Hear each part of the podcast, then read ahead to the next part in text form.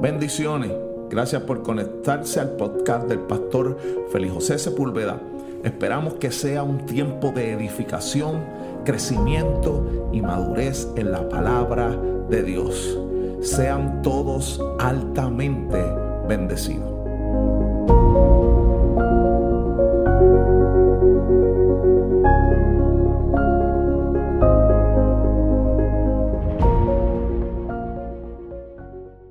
Bendecidos. Qué bueno tenerlo una semana más eh, en esta cuarta temporada que la hemos titulado Tramaron mal, pero salió bien.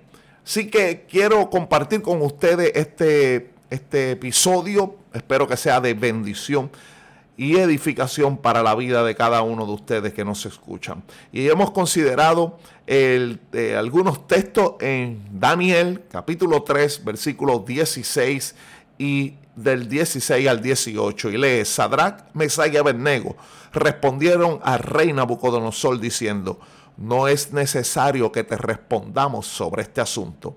He aquí nuestro Dios, a quien servimos, puede librarnos del horno de fuego ardiendo, y de tu mano, oh rey, nos librará. Y si no, sepas, oh rey, que no serviremos a tus dioses, ni tampoco adoraremos la estatua que has levantado. Amados, hemos estado hablando sobre tramaron mal, pero nos salió bien. Y es que la manera en que nosotros vemos las cosas que nos suceden demuestra quién en quién estamos poniendo nuestra confianza. Lamentablemente, nuestras mayores oraciones en ocasiones surgen de nuestros peores momentos. Es como si nosotros necesitáramos acercarnos a Dios solamente cuando nos pasan o nos ocurren cosas malas. O sea, nosotros no necesitamos acercarnos a Dios cuando nos va mal o cuando no podemos lograr algo, sino que nuestra vida entera debe ser la evidencia de que Dios está en nosotros, me vaya bien o me vaya mal, me hagan la guerra o hablen a nuestras espaldas. Dios siempre está en control. La verdad es que esto es más fácil predicarlo que vivirlo. Es más fácil aconsejar a otros que pasar la experiencia. Pero cada uno de nosotros necesitamos entender que sí, aunque a usted y a mí las cosas se nos, vayan de control, Dios siempre está en control. La Biblia nos, nos dice no dice que siempre nos va a ir bien, que siempre nos sentiremos bien o que siempre estaremos bien, sino que la Biblia dice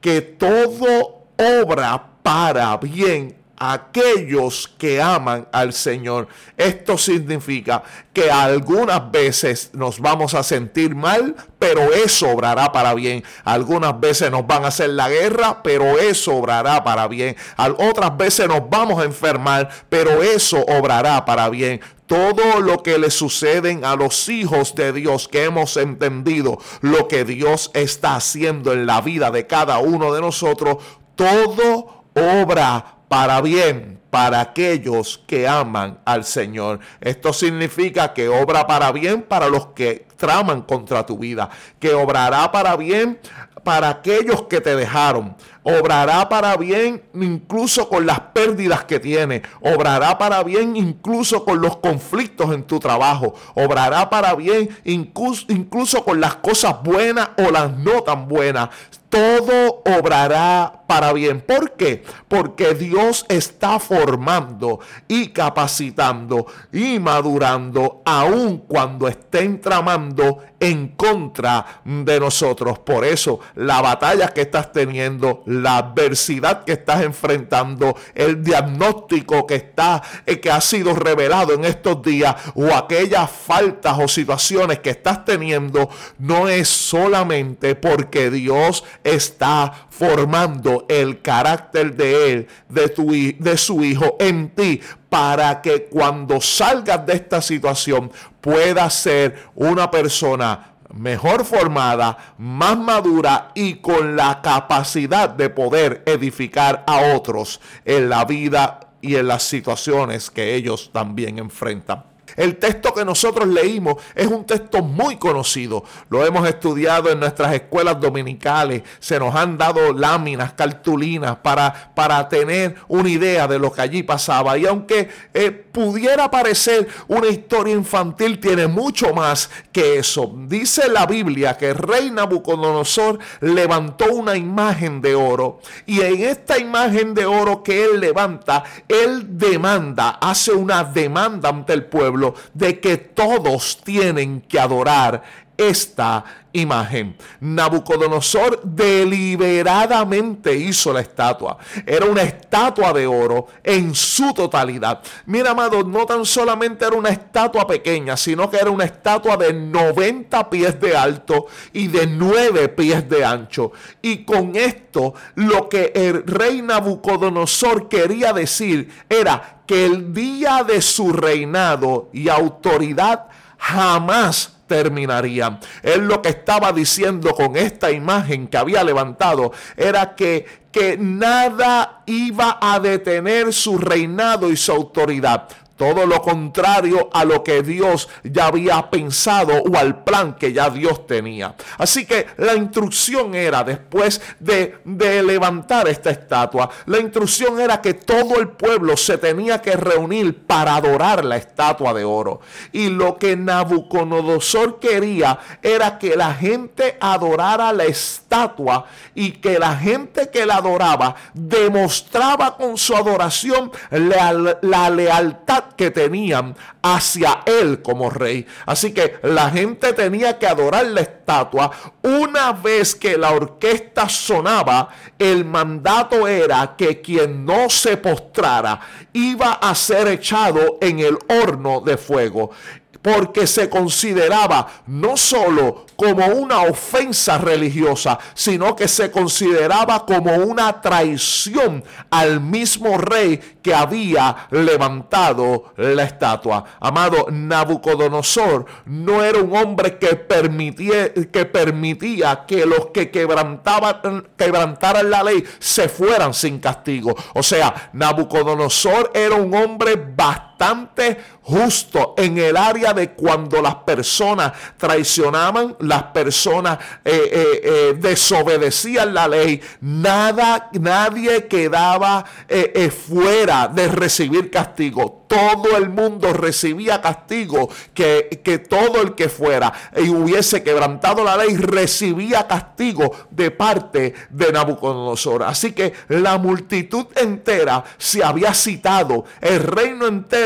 se había citado ante el mandato de Nabucodonosor. Y el mandato era cuando dediquemos esta estatua, cuando, eh, cuando levantemos esta estatua, cuando la orquesta suene ante esta estatua, todo el mundo tenía que arrodillarse y postrarse y adorar la estatua de oro. Mire, la Biblia dice, se postraron y adoraron la estatua de oro. Pero esto literalmente debería de decir, tan pronto como empezaron a escuchar, iban postrándose. O sea, que la obediencia ante lo que Nabucodonosor había dicho era una obediencia inmediata y total al mandato de Nabucodonosor. Algunos, amados, todo el mundo adoró, pero habían tres judíos, tres hebreos, tres hombres de Dios que no se postraron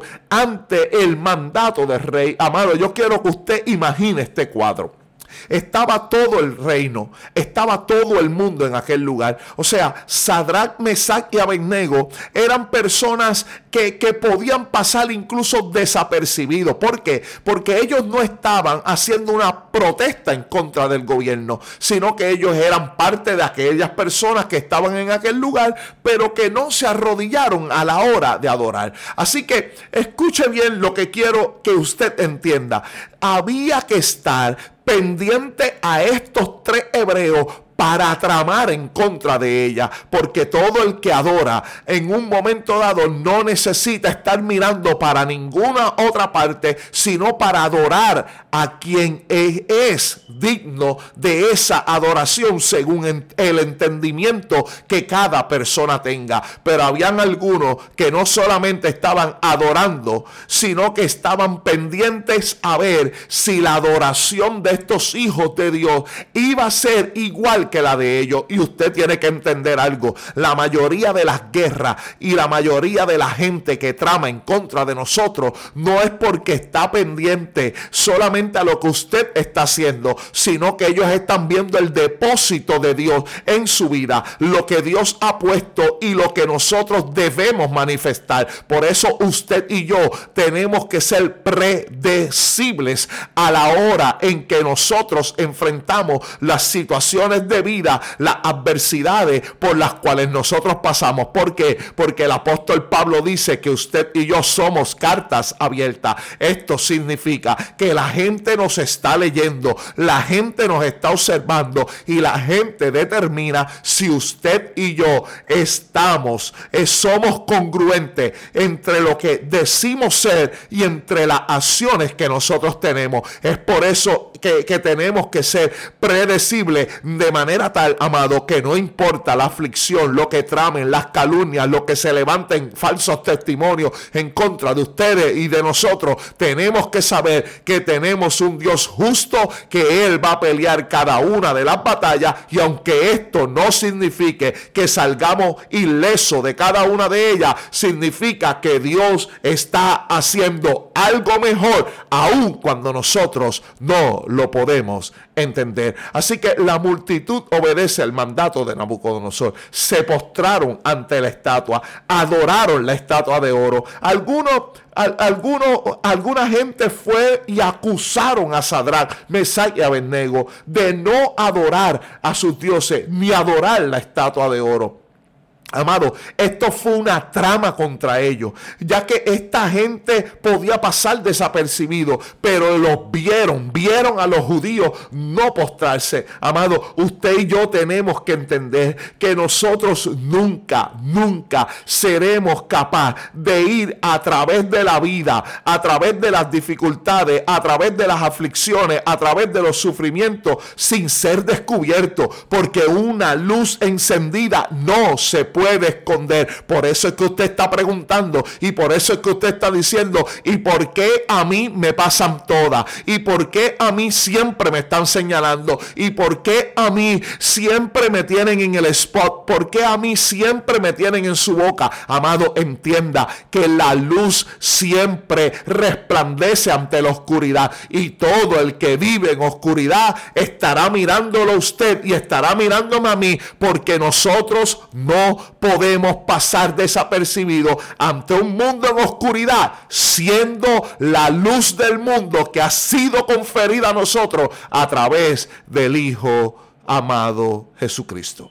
Nabucodonosor, una vez se entera que los, que los tres judíos no, no adoraron a la estatua, él, ellos, él los manda a buscar, los entrevista, entrevista a los varones hebreos que eran desobedientes y la Biblia expresa y dice que la ira de Nabucodonosor se encendió en gran manera. ¿Sabe por qué? Porque Nabucodonosor no iba a tolerar ser desprestigiado, incluso y, y mucho menos en una ocasión tan importante, en una dedicación de una estatua que él había hecho. Su orgullo era mayor que lo que, que la ofensa. Amado, era tal así que él dice, ustedes no tendrán otros dioses sino yo. Él lo que estaba diciendo era, no me interesa quién es su Dios, no me interesan a quién ustedes adoren, no me interesa saber lo que ustedes están haciendo, lo que me interesa saber es que no hay otro Dios sino solo yo y a mí, solamente a mí me tendrán que, que adorar. Amado, usted y yo tenemos que ver la presión en la cual se enfrentaba Sadrach, Mesach y Abednego Todos estaban frente a ellos. El rey estaba frente a ellos. El horno estaba encendido. La música estaba, la orquesta funcionando. Sus compatriotas los estaban viendo. También sus competidores. Todos ellos conspiraban para convencerle de que se comprometieran en ese momento. La presión de ellos era fuerte. La presión era dura. Ellos podían quizás eh, eh, eh, ante esa presión, pero ellos estaban en una situación dura, en una situación adversa. Pero sabes que para ellos Dios era más importante que cualquier otra cosa. Dios era real. Dios era el Dios por excelencia. Dios era el Dios que ellos tenían en, el corazón y que ellos servían con todo su esplendor y con toda su fuerza. Amado, usted y yo necesitamos ante las adversidades de la vida, ante lo que traman en contra de nosotros, que se salga de nuestros poros, que se salga de nuestra boca y de nuestro corazón el clase de Dios que usted y yo servimos es un Dios por encima de, la, de, todo lo que usted está enfrentando. Ese Dios tiene el poder para sostener el universo. Y si sostiene el universo, ¿qué le hace pensar que a usted le dejará en el momento de dificultad? El Dios que nosotros servimos, que sostiene el universo, que, que hizo todo lo que ha sido creado, es el mismo Dios que te va a sostener en medio de tu adversidad, en medio de lo que trama contra tu vida y en medio de lo que usted y yo podamos enfrentar. Así que eh, eh, lo que le dijeron es, no hay Dios que pueda librarlos de mi mano. Nabucodonosor le dijo. Porque, porque los que traman contra tu vida, ellos piensan que tienen todo el control sobre ti. Pero Dios te está sosteniendo aún en los momentos más duros. Mira, amado, Sadrach, Mesach y Abednego no respondieron al rey. Mira lo que le dice, no es necesario que te respondamos sobre este asunto. He aquí nuestro Dios a quien servimos puede librarnos del horno de fuego ardiendo y de tu mano, oh rey, nos librará. Y si no, sepa, oh rey, que no serviremos a tus dioses, ni tampoco adoraremos la estatua que has levantado. Esto es poderoso, amado. ¿Sabe por qué? Porque Sadrat, Mesach y Abednego pudieron decir, no hay nada que podamos ganar debemos ceder y debemos resistirnos.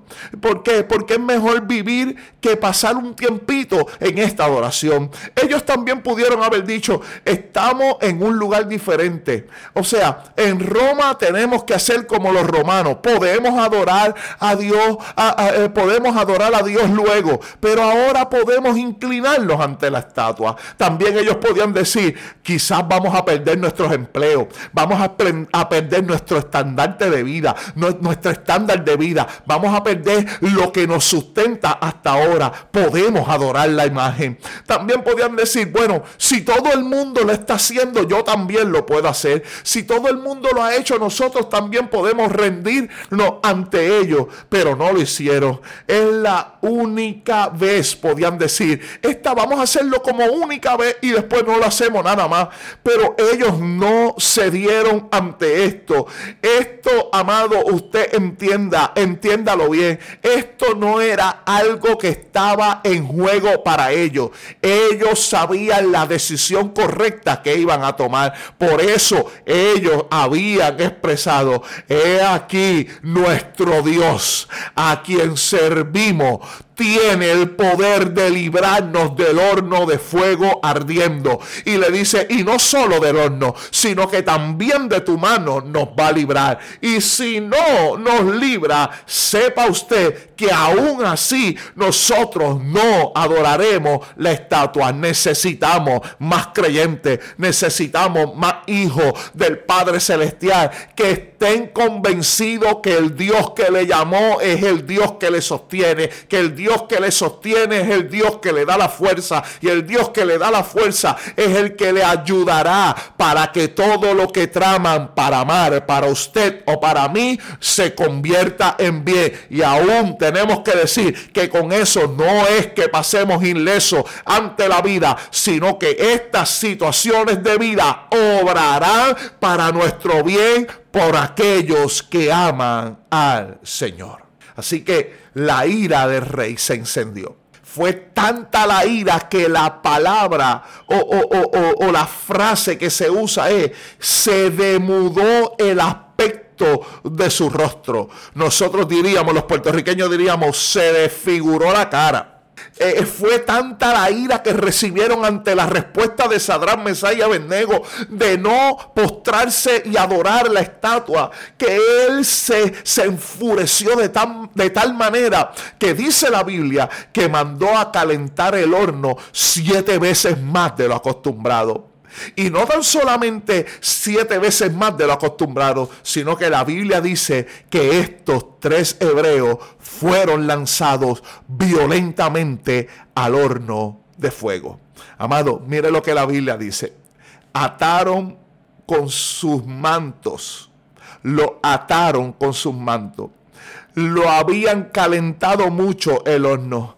Todo estaba listo todo estaba hecho para asegurar que estos tres jóvenes hebreos fueran quemados rápida y completamente. Amado, usted y yo tenemos que entender que cuando alguien se levanta en contra de nosotros, escuche bien, no es porque es tu enemigo. Quien es tu enemigo es a quien ellos le están sirviendo. El enemigo de las almas. Nosotros solamente tenemos un enemigo, el enemigo de las almas, que usa personas en contra de nosotros, en ocasiones para difamarnos, en ocasiones para hablar a nuestras espaldas, en ocasiones para dejarnos, en otras ocasiones para traicionarnos. Pero todo esto, entienda, usted, amigo, que está pasando por esta situación o este dolor en este momento, entienda usted que ellos no están molestos contigo, ellos están molestos con la luz que tienes dentro, están molestos con el Dios que llevas dentro, están molestos con el propósito de vida que te han asignado. Así que ten paz, entrégaselos al Señor, no tomes la venganza en tus manos sabiendo que el Dios que te ha permitido hasta ahora y te ha librado de varias batallas, es el mismo que te va a sostener hasta este momento para que seas eficaz en el propósito de vida. Pero dice la Biblia que luego que fueron lanzados al horno de fuego, hasta los que lo lanzaron se quemaron. Pero esto no solo queda ahí, sino que el rey Nabucodonosor se espantó. Dice la Biblia, y se levantó apresuradamente y dijo a los de su consejo, ven acá, no echaron a tres varones atados dentro del fuego. Ellos respondieron al rey, es verdad, oh rey. Y él le dijo, es que tengo un problema. Es que en vez de tres, ahora veo cuatro varones sueltos que se pasean en medio del fuego sin sufrir ningún daño. Y el aspecto del cuarto es semejante al Hijo de los dioses. Amado, era asombroso que cualquier persona sobreviviera por un momento, por un segundo, dentro de un horno de fuego cuando estaba caliente siete veces más. O sea, cuando otros perecieron en la puerta, ellos habían sido lanzados. Pero no tan solamente era que habían sido lanzados, sino que no se habían consumido. Y no tan solo que no se habían consumido, sino que la atención que Nabucodonosor tuvo por el hecho de, saber quiénes estaban en el horno era porque Sadrach, Mesá y Abednego lo que hacían era cantando alabanza en medio del horno. Amado, usted entienda que la fe en Cristo Jesús, a esa que está puesta en los ojos, en el autor y el consumador de la fe, te hace cantar en medio del horno de la prueba, te hace cantar en medio de la dificultad, te hace cantar aún cuando se ha tornado el horno siete veces más caliente. Sadrá, Mesá y Abednego cantaban en medio del horno, como lo hizo Pablo y Sila en la cárcel cuando estaban adorando a Dios mientras estaban atados con grillo y estaban encarcelados. ¿Sabe por qué, amado? Porque una prisión no detiene tu alabanza, porque un horno de prueba no detiene a un adorador. Yo te insto para que adores al Rey de los cielos, aún en medio de tu batalla, aún en medio de tu dolor, aún en medio de tu sufrimiento. Usted y yo sabremos de qué estamos hechos cuando en vez de estar llorando y quejándonos por lo que estamos viviendo, estamos levantando nuestra voz y adorando al Rey del cielo, que es aquel que nos sostiene en medio de la prueba. Eh, eh, Nabucodonosor dice, veo cuatro varones sueltos y el aspecto del cuarto es semejante a los hijos de los dioses.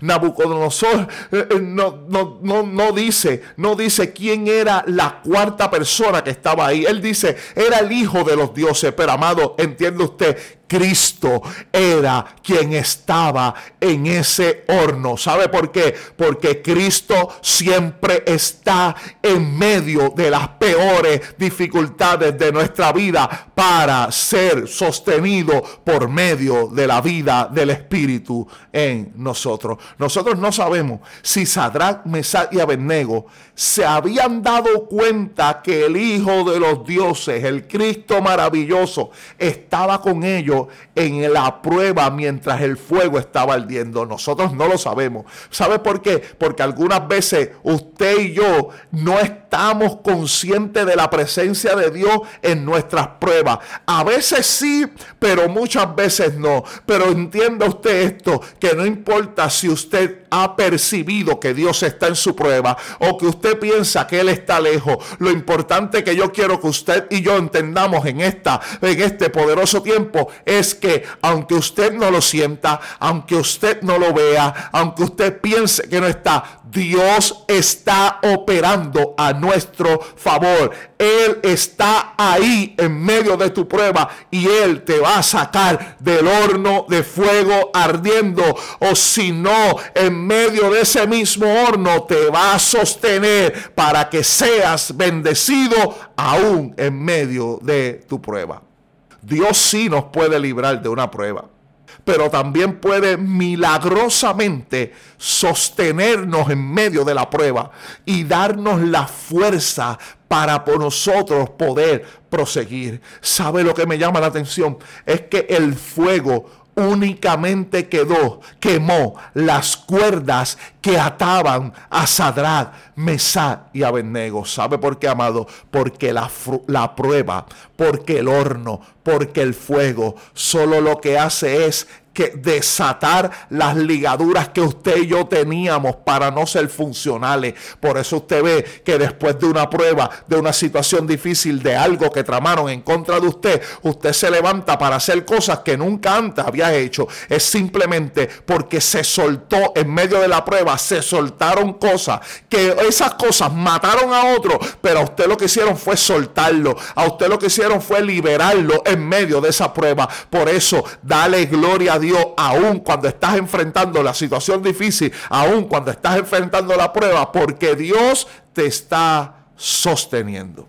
Dice la Biblia que Nabucodonosor se acercó a la, puerta del, a la puerta del horno del fuego ardiendo y dijo, Sadrach, Mesá y Abednego, siervos del Dios Altísimo, salid y venid. Entonces Sadrach, Mesá y Abednego salieron de en medio del fuego, se juntaron los gobernadores, los capitanes y los consejeros del rey para mirar a estos varones y para ver cómo el fuego no había tenido poder alguno sobre ellos, amado, porque el fuego no puede tener poder sobre ti si el poder de Dios está en ti. Dice la Biblia que no había tenido poder alguno sobre su cuerpo, ni aun el cabello de sus cabezas se había quemado, sus ropas estaban intactas y ni siquiera olor, ni siquiera olor de fuego tenía. Amado, Dios te va a sostener en medio de la prueba.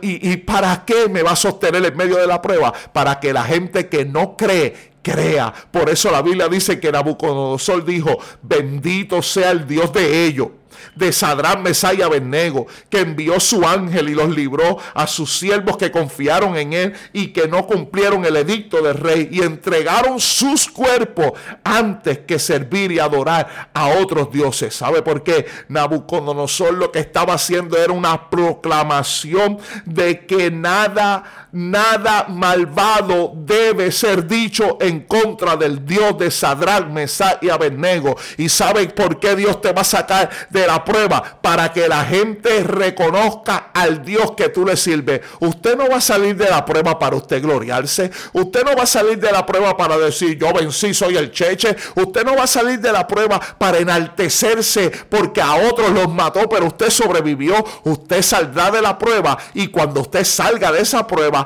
todo lo que le ataba quedará quemado, quedará suelto y usted levantará con su voz y con su vida la gloria del Dios vivo y la gente sabrá que quien te sostuvo en medio de la prueba, ellos necesitan a ese mismo Dios que no te abandonó en tu momento difícil para ellos saber que el Dios que usted y yo servimos es un Dios de poder victorioso y que será por los siglos de los siglos en favor de sus hijos.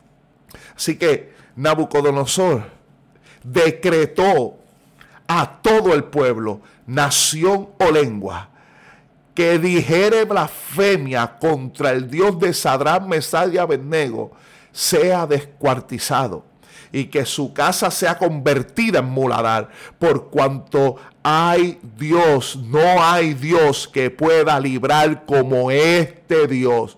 Entonces el rey engrandeció a Sadrach, Mesach y Abednego en la provincia de Babilonia. Amado, ellos fueron en, enaltecidos, ellos fueron engrandecidos, pero su Dios fue reconocido como el único Dios que puede librar de esta manera. Mírelo cómo le expresó el apóstol Pablo esta misma idea.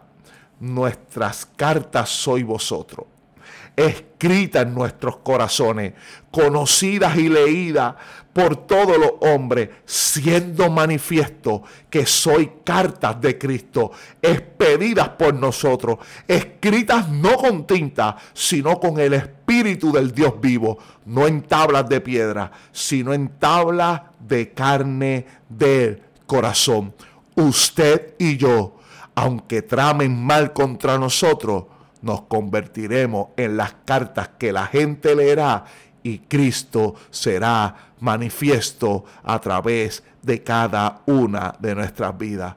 Alégrate y gózate aún en medio de, de tu tribulación, porque Dios ha de exaltarte aún cuando usted y yo estemos pasando nuestra peor temporada. Sean todos bendecidos.